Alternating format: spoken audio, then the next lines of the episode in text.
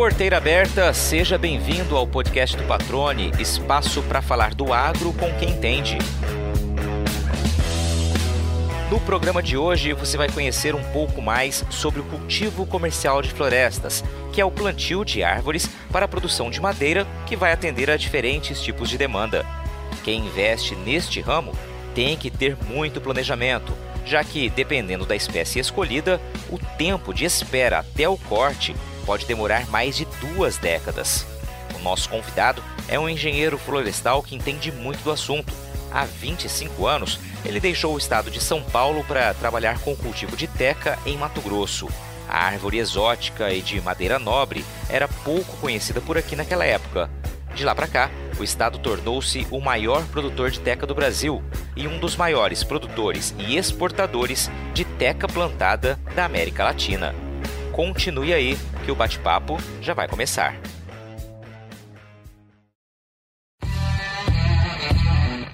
Nascido na região de Marília, no interior de São Paulo, o Fausto Takizawa sempre teve vínculo com o campo. Neto de imigrantes japoneses, ele cresceu no sítio em que a família cultivava café e criava bicho da seda. A escolha pela engenharia florestal, porém, o levou a trocar o Sudeste pelo Centro-Oeste, onde tem atuado com papel de destaque no desenvolvimento do plantio comercial de florestas, num estado em que a indústria de base florestal não consegue absorver a produção. Duas décadas e meia depois da mudança, ele fala com orgulho da história que ajudou a construir e aponta os desafios e as oportunidades deste setor que tem na teca e no eucalipto as principais apostas. Fausto Takizawa, que legal recebê-lo aqui. Vamos, uh, depois de 30 episódios do podcast, né, vamos agora falar pela primeira vez de floresta plantada.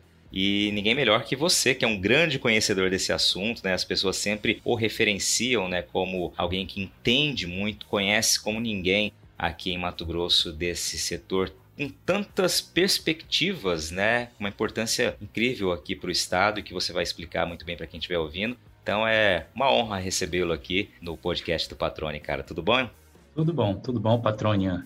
É, cumprimentar e parabenizar né, esse maravilhoso projeto de podcast, tenho escutado sempre. E será um prazer compartilhar um pouco do conhecimento aí com todos os ouvintes aí do podcast. Legal, cara. Antes de começar entendendo, conhecendo um pouquinho da tua história, eu queria que você já falasse pra gente o que é a floresta plantada, né? Que ramo do agronegócio é esse? Eu queria que você falasse um pouquinho disso. A floresta plantada, o grande destaque, né? O, o, o Brasil, o Brasil, ele ele tem um destaque enorme, né? Vamos falar em termos de país. O Brasil tem um destaque enorme e é, e é inovador na floresta plantada, né? É o maior produtor de celulose, né? Do, do mundo, né? E, e, com a melhor tecnologia. O Brasil vende tecnologia, né? Então, é, a floresta plantada tem esse destaque. E o principal aqui, nós estamos falando de, de plantar árvore, né? Plantar árvore. Só que é uma árvore com finalidade econômica, né? Então, numa, numa, tem a visão romântica da, de plantar árvore, que é necessário também para recuperar, né?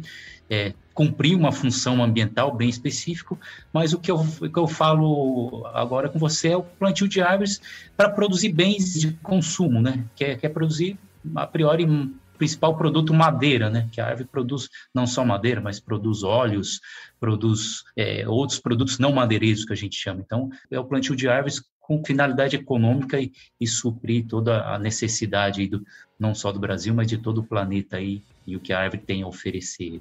Legal.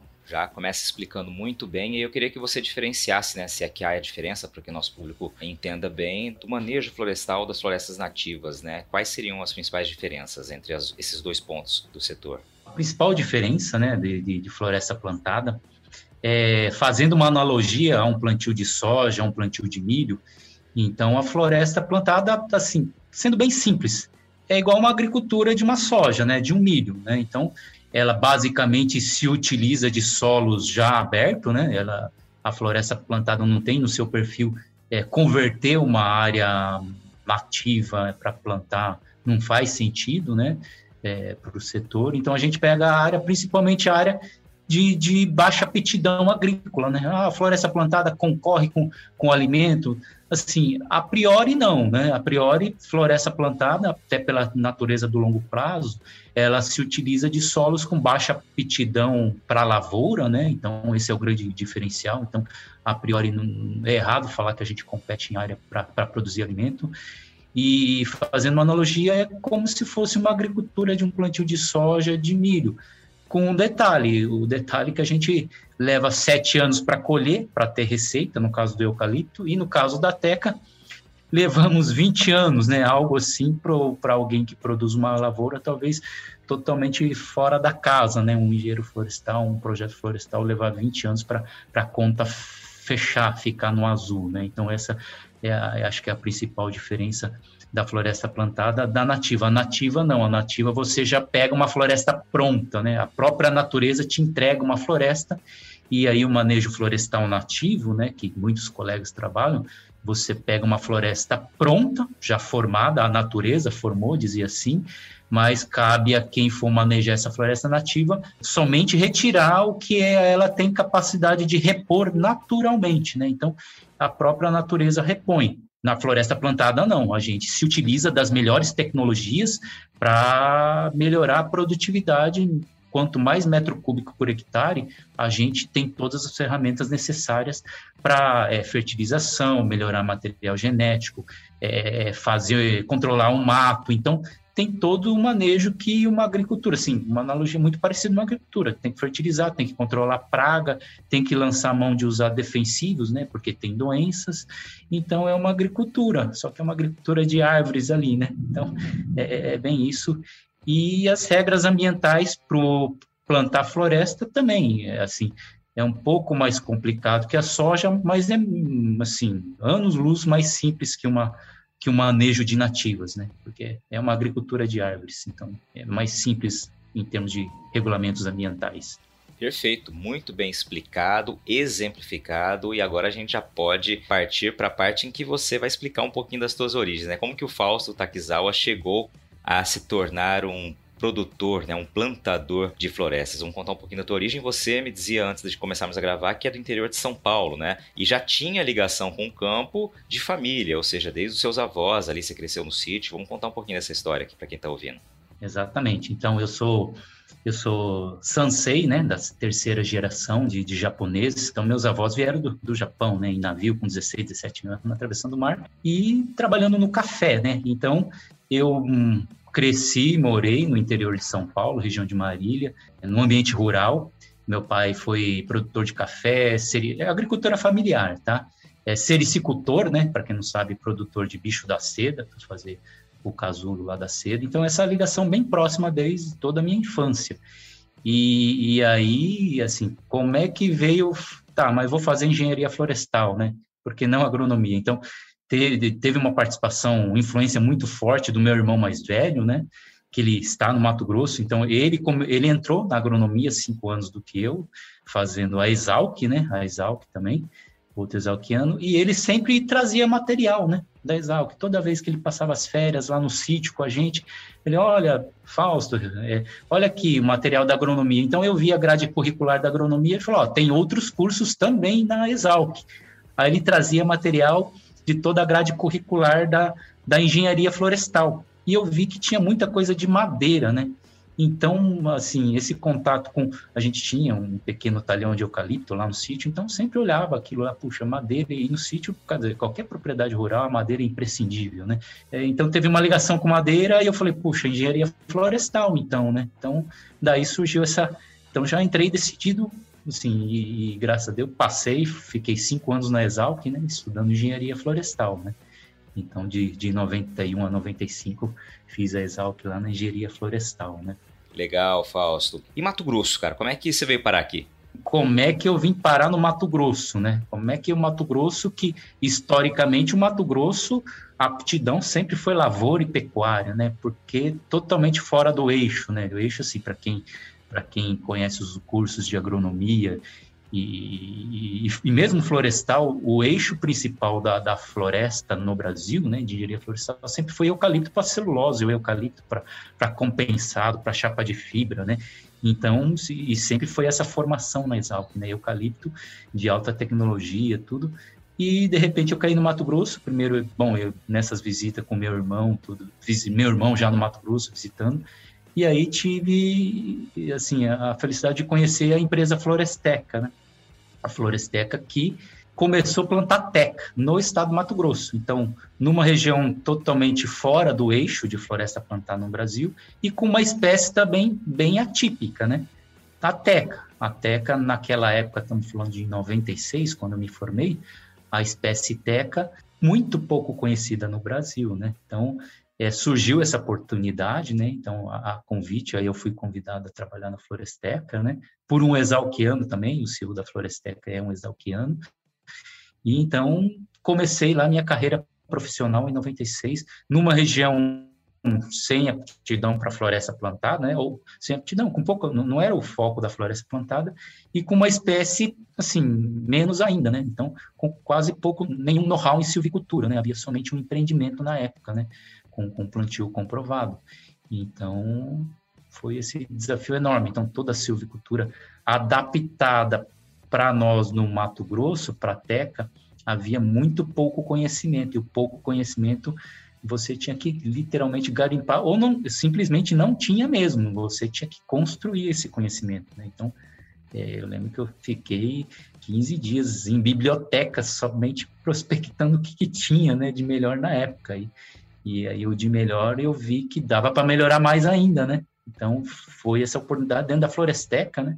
Eu tive assim total confiança, né? Confiança dentro da Floresteca para realmente falar, ó, tem muita coisa dentro da Teca que temos que construir conhecimento técnico para a gente melhorar, né? Então me foi dada essa oportunidade, né? E, e aí não só o conhecimento técnico, mas eu vi que em determinado momento, né? Não só o conhecimento técnico não bastava, né? Então, passando depois de, de 96 até 2000, um pouquinho depois de, do ano 2002, a Floresteca começou a produzir madeira para exportar, né? Então, comecei a verificar que tinha várias coisas que era assunto mais ligado a, a políticas públicas, né? Porque até então o, o, Brasil era inexpressivo né, na exportação de toras, né, toras de floresta plantada, né, tora in natura. Então você imagina, né, hoje lá em lá no, no 2000, 2005 a gente precisava de autorização do órgão ambiental para exportar uma tora de uma espécie que não é nativa, é uma espécie exótica, né, a gente fala, é, que você plantou, mas você precisava de autorização ambiental, né? Sendo que, poxa, poxa, mas plantar floresta tem um certo benefício ambiental, tem, a, tem o carbono e, e, e, é uma madeira que, de certa forma, substitui, alivia a pressão de muita, muito nativa, né? Então, eu achei, na época, eu achei absurdo. Então, vamos dizer, o Fausto técnico lá no meados do ano 2000 falou, puxa, tem alguma coisa de política política, política pública de fomento para o setor que a gente precisa trabalhar, assim, e aí somente isolado a Floresteca não, a coisa não, não anda, né? Eu falei, não, onde é que... Daí começou, a partir de então, minha participação mais ativa dentro da Associação dos Reflorestadores, né?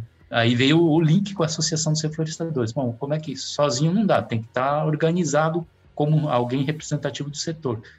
Então, a área floresta já existia desde 2003, e aí, a partir de 2009, eu comecei a participar de forma mais ativa dentro da associação, em 2010, fui eleito assim é, a presidente da, da, da, Associação dos Reflorestadores no estado do Mato Grosso. E a partir de 2010, então, falei, então, falei, poxa, não, não, então essa questão de, de, de algumas questões de política pública para melhorar o, o, ambiente de negócio para a Teca se faz de forma coletiva dentro da associação. Então, aí que a gente conseguiu é, fazer com que o órgão ambiental entendesse que não fazia mais sentido né, pedir autorização para exportar madeira de teca. No final das contas, todo mundo foi beneficiado, não só teca. Então, quem hoje planta mogno africano e também precisa exportar, se não fosse esse, esse trabalho nosso, precisaria de autorização. E, e, qualquer tora exótica que precisaria exportar, se não fosse o trabalho lá da, da associação, né? Assim, também é, critérios técnicos, né, para o FCO poder também ter dentro do FCO mais o, um portfólio, que também teve vários plantios de teca no estado do Mato Grosso, que foi plantado com recurso do FCO, né? Então, não tinha critérios técnicos, né? não tinha indicadores técnicos dentro do FCO para poder financiar a TECA. Então, foi um trabalho coletivo, né, de vários associados para realmente poder, então, um pouco do trabalho da associação. Né? Então, esse foi por onde eu entrei aqui na, nesse mundo florestal e no Mato Grosso. Cara, que legal ouvir esse testemunho, né? Mais que um depoimento, um testemunho mesmo aqui de uma história muito importante, né? Ou seja, a, a, esse caminho que vocês percorreram, desatando nós, vamos colocar assim, né? Serviu de base, de fato, para uma expansão de uma atividade, né? Como eu disse lá no início, com muitas perspectivas, né? Com desafios, evidentemente, como quaisquer outras atividades, mas de fundamental importância, né? E com um caminho aí, quem sabe, muito próximo pela frente, próspero, como você mais adiante vai falar. Agora é interessante, né, Fausto, ouvir você dizendo que veio para cá para uma cultura nova, pouco conhecida ainda no Brasil, muito menos aqui em Mato Grosso, lá ainda na década do fim dos anos 90, né? E aí ter que buscar todo conhecimento técnico, como você destacou ali, indo para a biblioteca, né? Passando 15 dias em biblioteca, consumindo conteúdo, consumindo informação, né? Para poder colocar em prática no campo, questão de manejo, questão de solo, né, questão de região em que estava plantando, enfim, todas as nuances técnicas que existem, os desafios técnicos que existem em uma situação como essa. E aí, os desafios políticos que precisavam ser colocados, né, de política pública, você relatou aqui exemplos muito legais e eu fiquei ouvindo, eu acho que é sempre importante frisar isso porque com um depoimento como o teu, a gente percebe como que a história do Estado ela vai evoluindo, né? A gente já ouviu várias vezes sobre os desafios de quem produz soja, né? De quem produz milho, algodão, enfim. E agora te ouvindo aí mostra como, de fato, são pessoas que fazem a diferença, né? Que ajudam a fazer a diferença no momento chave, que aí abrem caminho, né? Para que o caminho seja pavimentado mais à frente da atividade. Muito bacana ouvir esse teu relato aí, muito legal mesmo. Se tem uma coisa que eu aprendi durante todos estes anos acompanhando a agricultura é que uma boa safra tem que começar com um bom plantio. E para isso a escolha de uma semente de qualidade é fundamental. Na AgroSol Sementes, a excelência dos produtos e serviços oferecidos é condição seguida à risca para garantir os resultados e a satisfação do agricultor. A empresa Mato Grossense atua com multiplicação de sementes de soja há mais de 20 anos, uma história estabelecida sobre o tripé qualidade, credibilidade e inovação.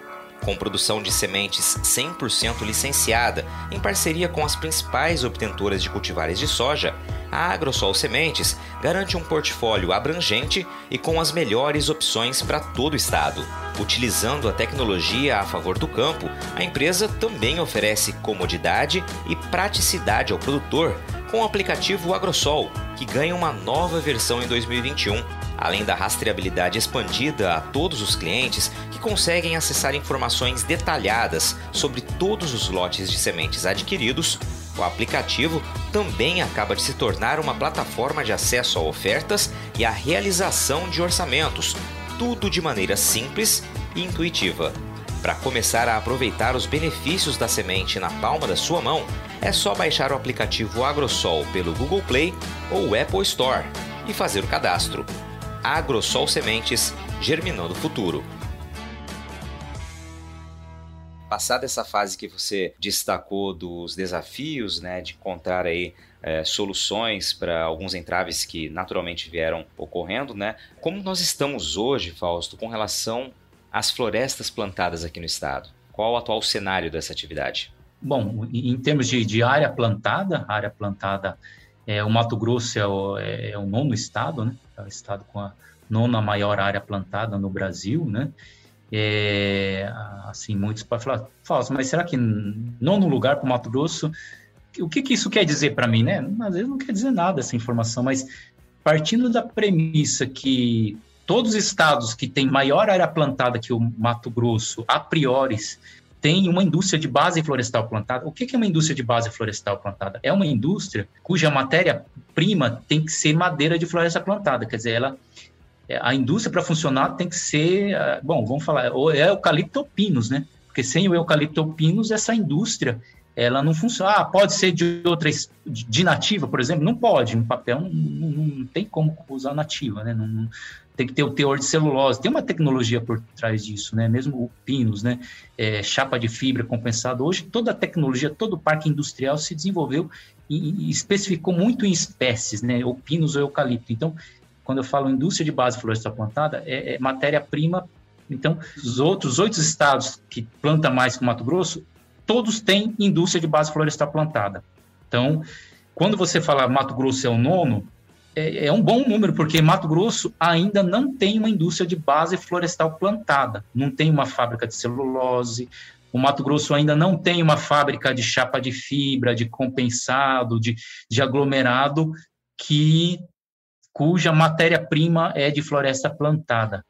Então, aí vem a pergunta, tá, mas então por que, que se plantou tanta, tanta floresta no Mato Grosso. Qual, qual o motivo, né? O que, que levou, então, o pessoal é doido, vai plantar floresta e não vai vender para quem? É, a resposta está tá aí, é o próprio agronegócio, né? Então, o, a mola propulsora, assim, eu diria que, que quem, quem deu a faísca, quem deu faísca foi é, os primeiros plantios foi fomentado através de créditos de reposição, né? Então, assim, como é que é o crédito de reposição? Alguém que desmata dentro da lei ou mesmo fora da lei, ele tem que pagar, pagar para quem planta, né? Então esse crédito deu o start inicial para formar plantio de eucalipto e teca também, só que num determinado momento o, a, o agronegócio, as agroindústrias, né, secagem de grãos, esmagamento de grão, frigorífico, começou a despontar no estado do Mato Grosso. Havia uma abundância de, de madeira nativa, sim, havia, mas chegou um determinado momento que começou a ficar distante, não só a madeira nativa, mas também para muitos parece que não fez mais sentido, né? Temos que buscar fontes sustentáveis, né? Daí, a import... Daí então teve o boom, né, da, da, da, floresta plantada no Mato Grosso. Então, a resposta é quem que foi o grande catalisador para aumentar o plantio de eucalipto no Mato Grosso? foi o próprio, o próprio agro, né, o agronegócio. É, e agora, etanol de milho, né? Recentemente ali, o etanol de milho foi, está sendo né, o grande fomentador de eucalipto. De outro lado, a Teca. A Teca já é mercado internacional.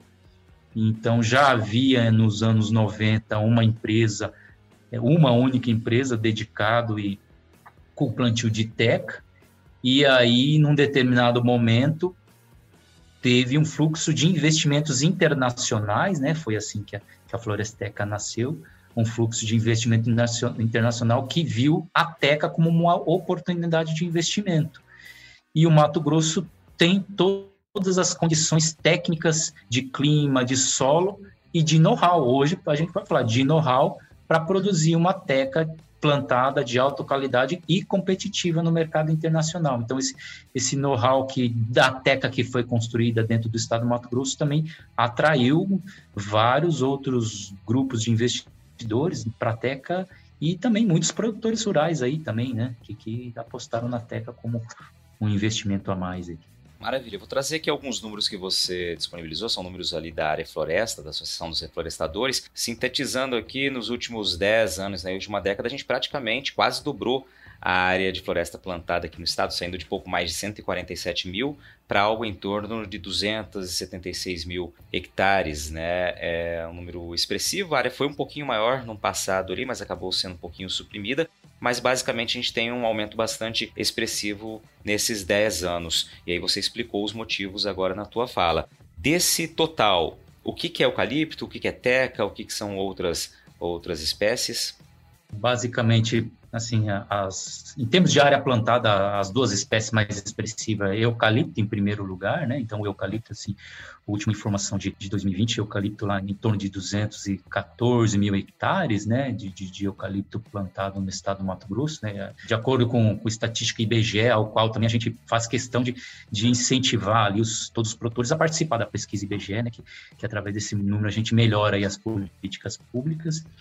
E o restante é, é com teca, varia 64 a 70 mil hectares plantados de teca no estado do Mato Grosso. Tem alguma coisa de mogno africano, tem paricá, mas assim, estatisticamente, assim, ainda, ainda não tem uma expressão dentro do estado do Mato Grosso. Queria só que você agora, Fausto, para quem estiver nos ouvindo e não conheça desse segmento, né, dessa área, vamos concentrar então em eucalipto e teca como você vem fazendo. Vamos falar um pouquinho da, da utilização de cada uma delas, começando pelo eucalipto. Você já disse ali que a, a, a, expansão do agronegócio acabou motivando também o avanço na área de eucalipto, né? Que é preciso muito eucalipto para suprir demandas do agronegócio. Vamos explicar quais seriam essas principais demandas. Você já falou das usinas né, de etanol aí, que acabaram também gerando um boom, mas eu queria que você falasse um pouquinho da, da utilização do eucalipto para o agro, de que maneira ele atende esse segmento. O eucalipto, basicamente, é usado para produção de energia, né? Então, é lenha, né? Vamos falar de lenha. Lenha em diferentes formas. Ou, ou, torinhas, né? Toras, você corta ali as toras de eucalipto e essa tora é queimada dentro de uma caldeira. Ou a gente fala em forma de cavaco, né? Cavaco, que você pica. Basicamente, você pica a madeira e de forma picada você também abastece as caldeiras aí para diferentes finalidades. Secar grãos, né? Então existe, existe lá os, os, os armazéns, eh, usa muito pouco, mas precisa é, na parte de, do esmagamento, né? De óleos vegetais, né? Aí de todos os óleos vegetais, de soja, de milho, do etanol de milho. Então precisa muita geração de calor e vapor, né? Então tem outras alternativas além do eucalipto para queimar? Tem, tem, tem a palha de arroz, tem resíduos, né, da, da, da, agricultura também muito importante também, né, é, isso tem o um valor, né, que queima, você gera vapor. O gás natural pode ser uma fonte interessante, mas em termos de, de assim, o eucalipto é, é, em termos de competitividade é uma das é um dos insumos assim mais competitivo e, e que pode ser cultivado e, abastecido de forma dando uma segurança. O que eu falo é uma fonte estruturante para qualquer negócio que precisa de bastante energia, né? E de forma sustentável. O eucalipto hoje é uma espécie estruturante. Claro, você tem as alternativas que sobe e desce, né? De você não tem tanto controle de, da oferta, mas o eucalipto não. O eucalipto, de uma forma ordenada, você consegue estruturar o, a necessidade desse insumo que é, que é lenha e, e cavaco. Né? Então, é dessa forma. E, e, tem um setor também que a gente notou que cada vez mais está vendo o cavaco de eucalipto como importante, é mineração, né? Assim, mineração, como é que é assim? Mineração como? O Mato Grosso é importante produtor de cimento, né? Então, no processo de, de, de tem um processo que é a queima da rocha para concentrar os componentes que, que faz o cimento, também precisa de muito calor, né? Precisa gerar calor. Então, a biomassa florestal e o eucalipto também passa a ser agora mais com a questão do mercado de carbono, é, é uma biomassa renovável, você planta, né? Você planta, você não... Tudo bem, ah, você queima, emite carbono na atmosfera, mas, vamos dizer, a conta, a grosso modo, é uma conta zero a zero, né? O que você... Às vezes é um pouco positivo, porque fica o resíduo no, no, no solo, mas é uma conta, a grosso modo, zero a zero. O carbono que você queima, depois a floresta recupera, né? Então, é, é, uma, é, um, é um insumo interessante aí, o atual momento também. Perfeito. Antes de falar da Teca, eu queria saber como está a nossa produção de eucalipto. Ela tem atendido a demanda? É o suficiente? O que, que se projeta para o setor, né, para o futuro do setor entre demanda e produção e quais seriam aí, a, qual seria, melhor dizendo, a realidade do produtor de eucalipto hoje? É, talvez eu vou conseguir agora talvez fa falar um pouco de, de sentimento, sim, né? sentimento que a gente tem, tem visto, porque os números, assim, só tornar todos é, cientes, em parceria com o Senar, né, o Senar, é, mais o, o IMEA a, e a Arefloresta, a gente está, inclusive, com a equipe em campo, acho que já está finalizando o trabalho de campo, está sendo finalizado um diagnóstico, justamente isso, para a gente saber esse equilíbrio entre oferta e demanda, né, então, ano que vem teremos os números, mas o que, que as preliminares? Então, mas a gente já tem algumas preliminares, né? Então, quais são as preliminares? Mesmo com o mercado demandando bastante, né? É, é biomassa florestal, e o eucalipto é o principal fonte, né, desse insumo. É o mercado necessita, né, bastante. Então tem uma necessidade crescente, né? Então cada vez mais que se anuncia plantas e projetos de etanol de milho e também existe uma promessa na divisa do, de Goiás de uma fábrica de celulose, né, da, da Euca Energy. Então, existe uma expectativa futura de se o etanol já está demandando e, e, o que se fala é falta, né, falta, então existe um certo déficit, né, déficit, se, se fosse todo mundo hoje usa eucalipto, não teria eucalipto para todo mundo. Então, é, o cenário é de déficit, tá? O problema é que o déficit hoje, não adianta você plantar hoje. O eucalipto demora seis, sete anos, né? Então, o déficit de hoje, que eu sempre falo para os formadores de, de política pública, o déficit de hoje era ação que a gente deveria ter tomado há seis anos atrás. Então, há seis anos atrás, a gente, a gente ou não enxergou, enxergou e, assim, deixou passar. Então, o déficit hoje é resultado de seis anos atrás. Então, infelizmente, então, vamos ter um período de, de, de déficit. O período de déficit é favorável para então para quem tem o eucalipto para vender nesses próximos anos, ah, né? Então, no, às vezes você fala, ah, tá, falso, então vou plantar eucalipto agora. Cara, tudo bem, é interessante, é, mas tenha ciência que seu eucalipto plantado hoje vai estar tá pronto daqui seis ou sete anos. Então, veja como é que vai estar tá o cenário daqui seis, sete anos, tá? Porque para atender o hoje, é só quem tem o eucalipto mais próximo dos seis anos ou quem já está com o eucalipto há seis anos, né? Esse está numa posição favorável, né? Porque é, é, a lei da oferta e procura, né? Tem muita procura, o, quem está quem tá com eucalipto consegue ter a vantagem de melhorar o preço, né? Só que a gente vende do eucalipto, a gente vende um momento de anos atrás, onde o produtor foi bastante machucado, né? Muitos produtores tomaram prejuízo, né? Teve um momento de baixa de preço e os custos cada vez mais crescente, né? Então, tende a ser favorável, mas aí tem um componente para o eucalipto que é bastante complicado, é o complicador, assim, complicador por eucalipto, mas para o produtor rural pode ser interessante, porque com essa alta das commodities, né, do, do, dos grãos, os grãos vivendo bom momento, a carne vivendo bom momento, às vezes, coisa que cinco anos atrás um determinado tipo de solo poderia viabilizar um eucalipto, com o cenário das commodities agrícolas hoje, talvez o cara consiga ganhar um pouquinho mais na carne e fica desfavorável para o eucalipto. O que eu estou falando é o custo de oportunidade da terra ficou desfavorável para o eucalipto, né? E, e assim, a solução para isso, o que, que é? É pagar mais pela biomassa florestal, né? No caso da biomassa florestal para lenha, para insumo, assim, a vantagem é que existe alternativa, né? Não dá para queimar o eucalipto, mas eu vou botar na caldeira tudo que queima, né? E tem alternativas, né? A, vantagem é, existem alternativas, só que as alternativas são limitadas, né? Por que, que eu digo limitada? A alternativa é talvez biomassa nativa, resíduo de agricultura, resíduo da agricultura também é, é limitado e o grande complicador. É, o insumo biomassa para queimar, ele é muito sensível à logística. Então, é, a biomassa tem que estar do seu lado. Quanto mais distante essa biomassa, a logística penaliza esse produto de forma a inviabilizar um projeto, né? Esse, esse é o cenário, né? Então, sim, então falso, assim, poxa, então vou plantar eucalipto porque tá, tá bom, todo mundo tá querendo, mas olha, tem ciência que você planta hoje é daqui seis, como, como é que tá aqui daqui seis anos? Como é que essas consumidoras de biomassa estão se planejando? Será que elas já estão procurando alternativa? Não tá? Eu sei que tem, tem movimento de, de projetos de plantio de bambu. O bambu você já colhe com três anos, só que o bambu não tem tecnologia ainda, né? Mas, cara, o Mato Grosso, sim, para desenvolver uma tecnologia para bombar, o Mato Grosso é, vende know-how para isso, né? Então, esse é o cenário aí do, do eucalipto. Você sabe que, além de ser o maior produtor de soja do Brasil, Mato Grosso também é uma referência na exportação do grão para outros países, né?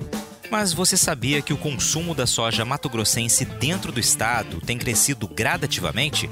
É, nas últimas quatro safras, o aumento médio da nossa demanda interna girou em torno de 5% ao ano, resultado direto do investimento na verticalização da produção, como o que é feito pela RUT Brasil. A empresa processa mais de mil toneladas de soja por dia, transformando o grão em farelo, que atende aos mercados nacional e internacional, e óleo, que é direcionado para a produção de biodiesel. Instalada no Distrito Industrial de Cuiabá, a fábrica vive um momento de expansão, com expectativa de ampliar já para o ano que vem a capacidade de processamento para 1.400 toneladas de soja por dia, Fundada em 2016 por empresários com mais de 30 anos de experiência no agronegócio, a RUT Brasil prioriza a qualidade dos produtos e serviços prestados, seguindo rigorosos programas de boas práticas de fabricação, com o orgulho de ser uma empresa que acredita em Mato Grosso. Para conhecer mais, acesse www.rutbr.com.br.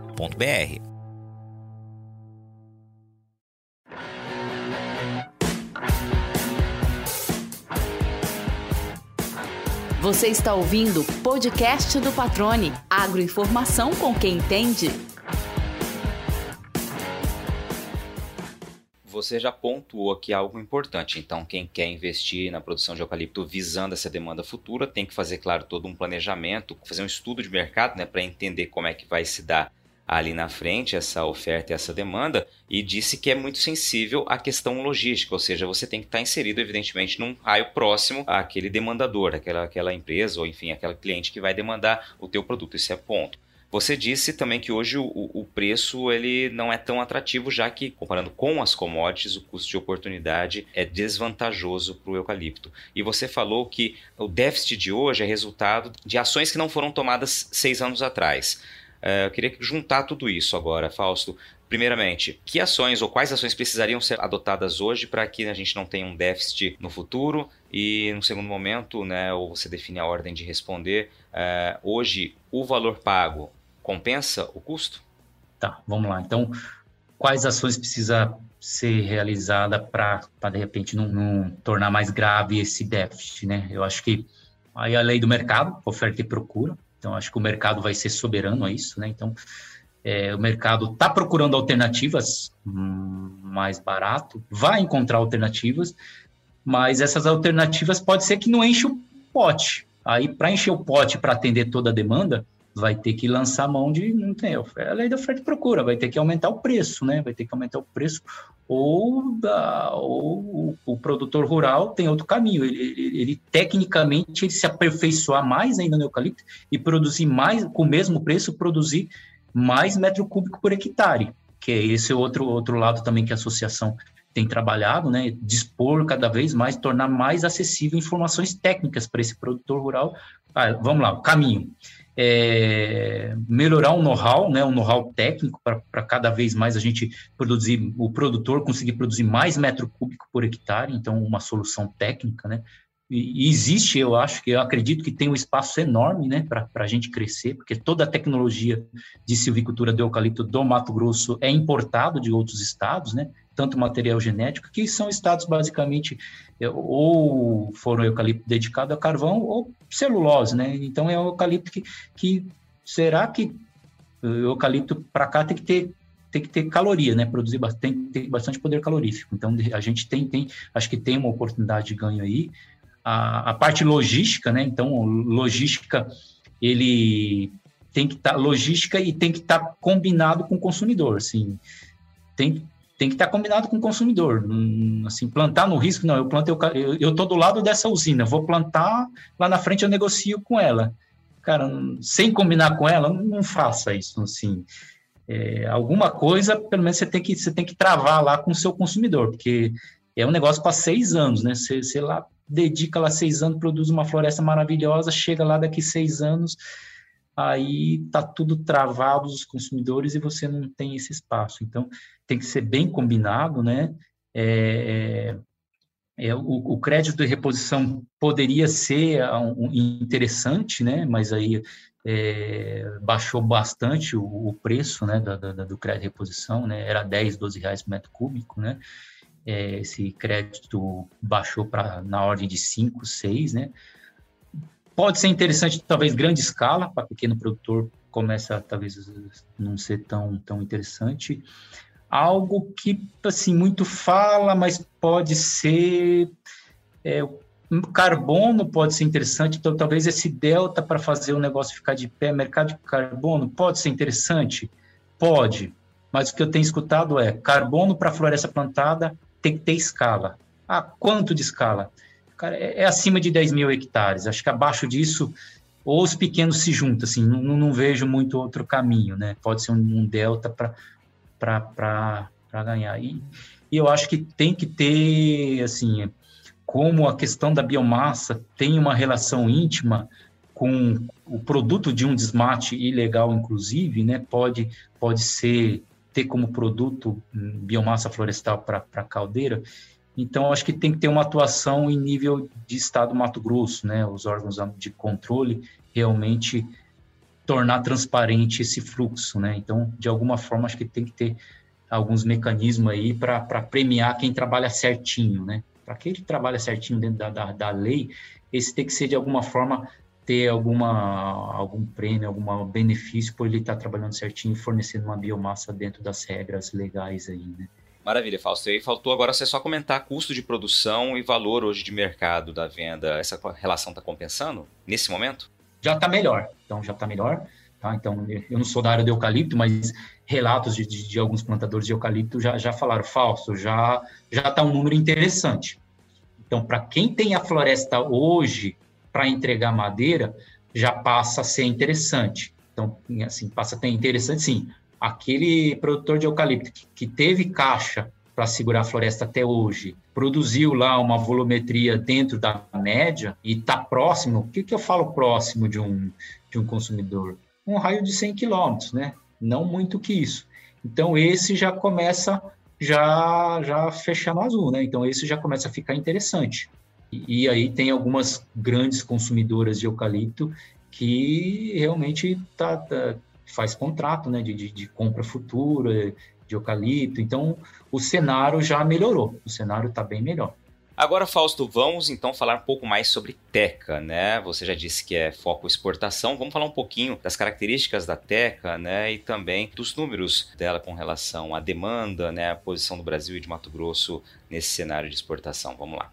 A teca, assim, para quem não sabe, é uma madeira é, para fins nobres, né? Então, em termos de, de, vamos falar da qualidade da madeira. Então, a qualidade da madeira, ela, em termos de, de uso, ela pode é, é, comparável ao nosso mogno brasileiro, ao cedro. Então, se você vir à sua mente as, as, as melhores madeiras nobres nativas, então, em termos de qualidade técnica da madeira, a teca é comparável, né? com essas, com essa, e foi em função disso que o mercado se formou, né? Então a Teca internacionalmente falando é uma madeira de, de ótima reputação técnica no mercado internacional, né? E, e, hoje também o grande consumidor é a Ásia, né? Então estamos falando de Índia, China, Vietnã, Tailândia, é, Indonésia que também sempre foram grandes produtores, né, nativo de teca, e estão plantando planta também, né, produz principalmente para diversas finalidades, piso, decks, é, construção naval, nesses né, veleiros, embarcações de luxo, móveis, né, móveis finos, é, na construção civil, portas, esquadrias, né, para janela, portal, e, e sempre para uso, uso nobre, né? Não, não, não, é qualquer construção, assim, são, são, são construções de alto poder aquisitivo ali, né? Que, que, que utiliza a teca, né? Então ela se construiu e com o mercado europeu também, né? Principalmente a Ásia sempre sempre foi o fluxo para o mercado da Europa. Então tem uma reputação internacional que vem de séculos, né? É coisa de séculos, né? Que a Teca tem essa reputação, né? E isso ficou cravado né, no, no, mercado internacional da madeira. E como a teca nativa praticamente dos países está é, tá escasso, a teca nativa, né, e cada vez mais é importante a teca plantada, né? E dentro da teca plantada, o Brasil, vamos dizer, dentro da América Latina, África, são dois grandes continentes aí que se plantou bastante teca, importantes fornecedores de teca plantada para a Ásia, né? E em termos de América Latina, o, o Brasil tem a maior área plantada, né, em termos de, de, de país, né, e está ali entre os cinco maiores em, em volume aí, dentre os países da América Latina, né? Aí tem Costa Rica, tem, tem Equador, né? Tem, tem, tem Colômbia, tem Panamá, que são importantes produtores, e o Brasil, e assim, é um importante player, né? Então, a gente está falando em termos, é um mercado, assim, de quanto, né? Estamos falando algo na ordem de, de 2 milhões de, de, área plantada, de floresta plantada. Então, o Brasil talvez tenha o quê? 100 mil hectares ali plantada, e o Mato Grosso é, pouco mais que 50, 60% do, da teca brasileira talvez esteja aqui no Mato Grosso, né?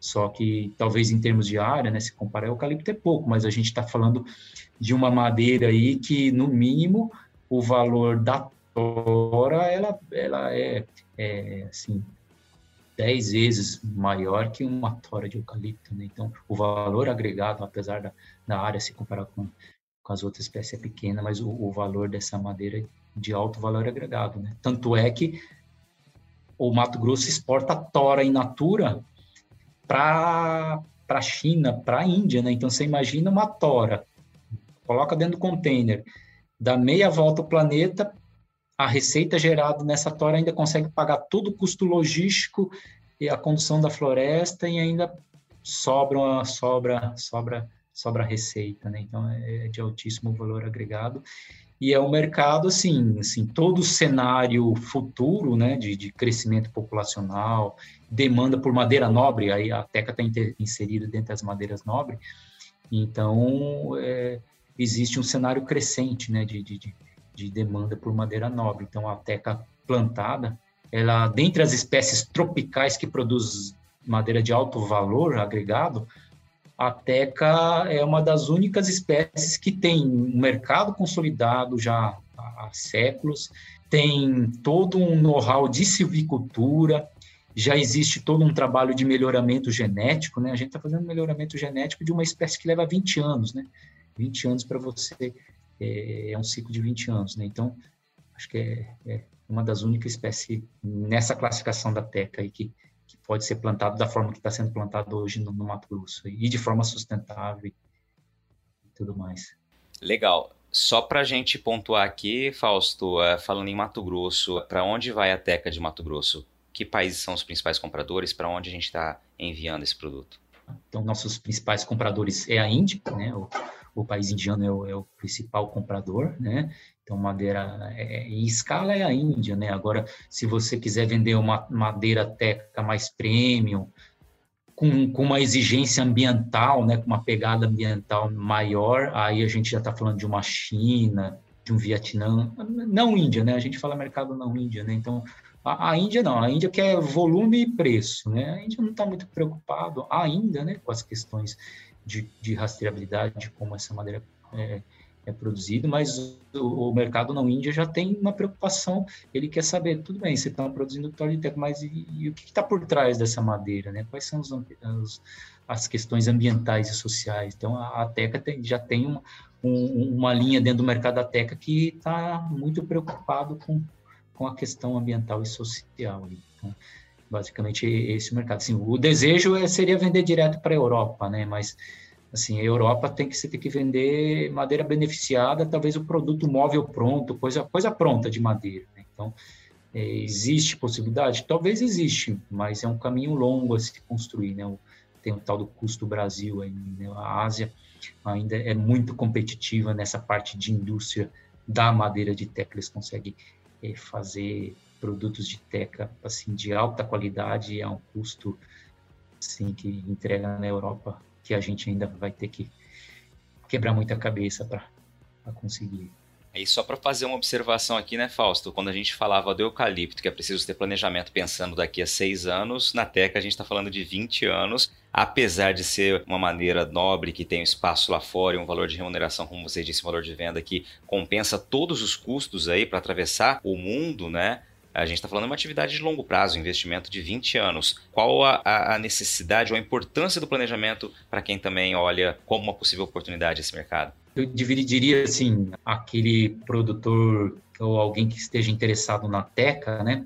É, assim, eu, eu, trabalho assim numa empresa que é um grupo de investimento, né? Então ela, ela é, são grupos de investimentos internacionais, né? Que que já tem na cultura investimento de longo prazo, né? Então investimento a longo prazo para grupos de investimento tem que ter, tem que ter esse, esse know-how, tem que ser grupos focados em longo prazo, né? Então, ah, falso, puxa, mas eu não sou grupo de investimento, eu sou um produtor rural, eu, mas eu, puxa, eu gostaria de ter teca. Eu diria que tem espaço também, né? Então, dentro da associação, a gente tem pequenos plantadores, tem lá plantador com 50 hectares, tem plantador que são pecuaristas, mas planta teca, Aí, para esse pessoal mais produtoral, assim, aí é uma leitura que eu faço de acordo com as conversas que eu tive com eles. Assim, tem aquele produtor rural que que o dia a dia dele, né, o ganha-pão dele é uma atividade de pecuária. Né? Acho que o melhor modelo é, é, é o pecuarista, né? É o, pecu, é, o, é o, pecuarista sólido no seu negócio, né? Porque também é aquele pecuarista que, que tá, tá assim, tá, ainda está lutando, sofrendo na, na, na, própria atividade dele, talvez não seja o caminho. Mas aquele pecuarista que está bem no negócio dele pode enxergar na Teca uma oportunidade de, literalmente, é isso mesmo, é uma, é uma poupança, né? Então a Teca pode ser uma poupança para ele, né? Por quê?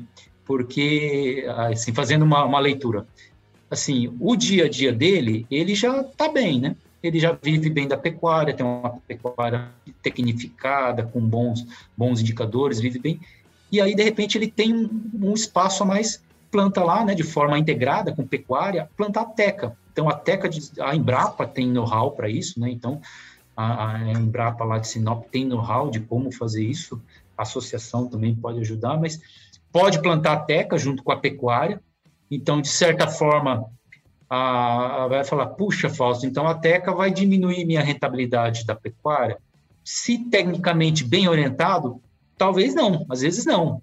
Talvez pode ter aquela impressão que no curto prazo diminui a rentabilidade, mas aí pensa comigo, ao longo do tempo, a hora que chegar lá os momentos de você fazer o corte da árvore, você tem aqueles, aquelas entradas de receita em dólar, né? Em dólar. Puxa, mas aí vem a pergunta, puxa, Fábio, eu sou um pequeno produto, como é que eu consigo exportar para a Índia?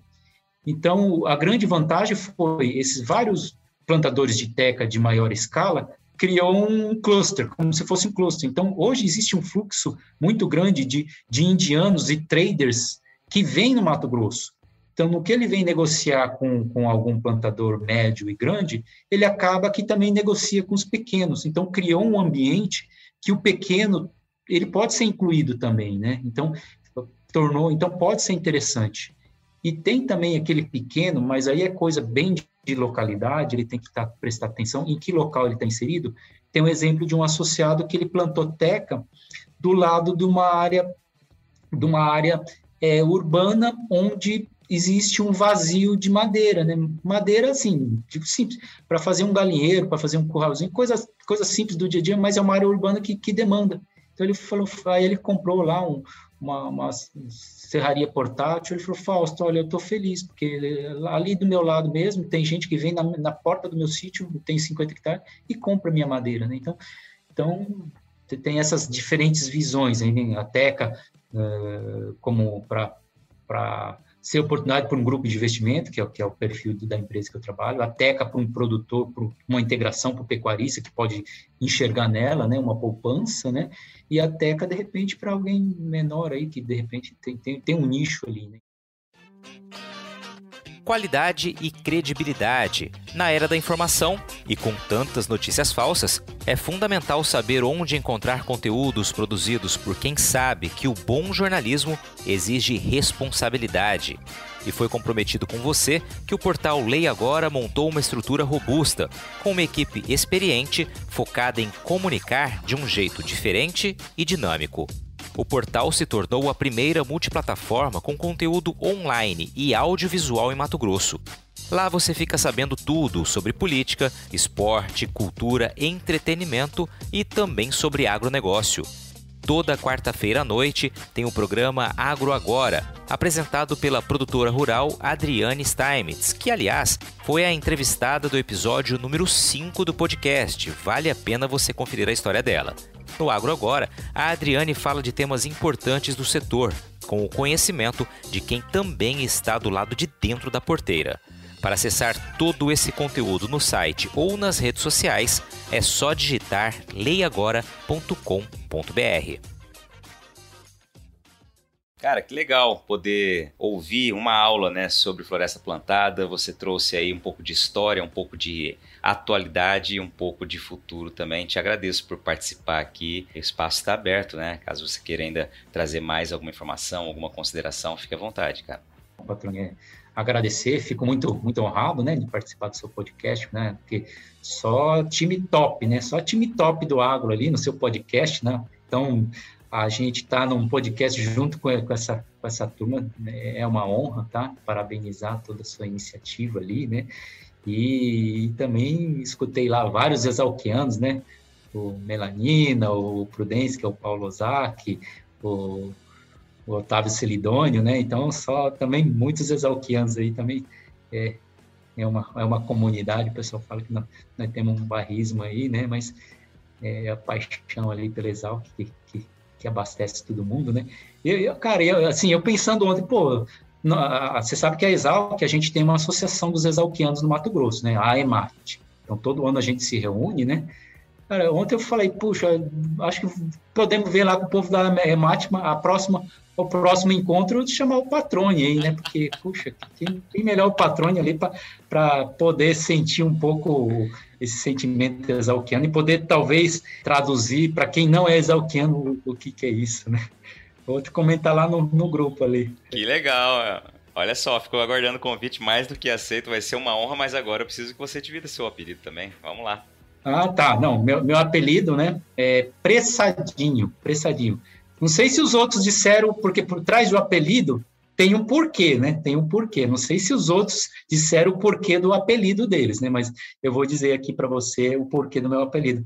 Na verdade, não tem nada malicioso no meu apelido, né? É simplesmente porque, como eu, eu, eu fui sair do interior, eu morava no sítio, né? Morava no sítio, e aquele cara matuto, do, do caipira matuto, né? Do sítio lá, né? 17 anos morando no sítio, falei, cara, eu, eu tenho que, eu não posso perder essa matrícula, né? Cara, assim, exalque, né? o que, que aconteceu, né? Os portões lá para matrícula em Piracicaba abria às 7 horas da manhã. Cara, 5 horas da manhã eu já estava lá sentado na beira do portão. Então eu fui o primeiro. Aí o primeiro, o primeiro o doutor lá que, que me batizou, né, me viu, ah, ô bicho, tá, tá, tá, peraí. Cara, só tá você aí? Cara, pressadinho, né? Então aí ficou, aí colou. Como era o primeiro pressadinho. Maravilha, Fausto. Obrigado pela tua participação. Muito legal, cara. Essa, esse capítulo da Exalc é sensacional, né? Todo mundo que passa por aqui é realmente conta as histórias, é muito bacana. Quem sabe um dia é, estarei junto com vocês lá e quem sabe, né? Vem uma faculdade de agronomia pela frente aí, já sei onde vou buscar né, histórias e, e, e um vasto conhecimento. Te agradeço mais uma vez, cara, e só para fazer jus aqui, você então chamado de pressadinho lá atrás, lá né, no passado da, da tua passagem pela Exalc, se transformou num maratonista, onde a gente sabe que é, a cadência é essencial para conseguir terminar uma prova, né? É, acho que por isso maratona, daí plantar teca 20 anos, né? Aí maratona são 42. Rony, só, só, só mais uma, uma consideração aqui, né? Talvez aos, aos, aos que já estão plantando floresta e ao, e ao que de repente é o que pensa em plantar e de repente está com dúvida ou de repente nunca pensou em plantar, mas de repente passe a pensar plantar, né?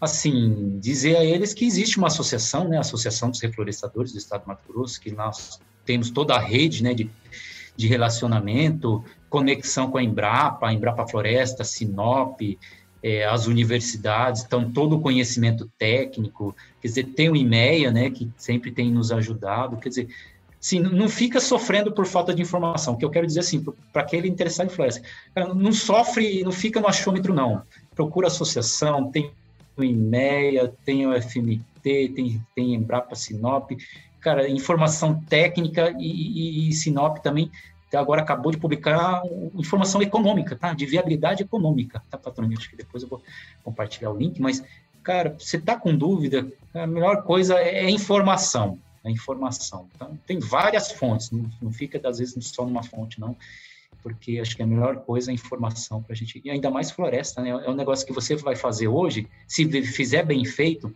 vai ser seis anos você falando, puxa, que bom que eu fiz. E técnica não, chegar daqui 20 anos, que bom que eu fiz. Ou o inverso, né? Se você não, não teve uma, uma, uma informação boa para tomar decisão daqui seis anos, você fala, puxa, o que, que eu fiz, né? Aonde eu fui me meter, né? Então, não, não, não acontecer isso aí. E aí, gostou do bate-papo? Então dá aquela força e compartilha essa entrevista com os seus contatos. E olha, aproveita para mandar aquele feedback dizendo o que você está achando do podcast do Patrone. Pode criticar, elogiar, sugerir temas e pessoas para dividir boas histórias aqui nos próximos episódios. É só enviar uma mensagem lá no Instagram para @luispatrone que a gente troca uma ideia, viu? Então, gente, sucesso da porteira para dentro, força e fé da porteira para fora e vamos que vamos. Você ouviu o podcast do Patrone, agroinformação com quem entende.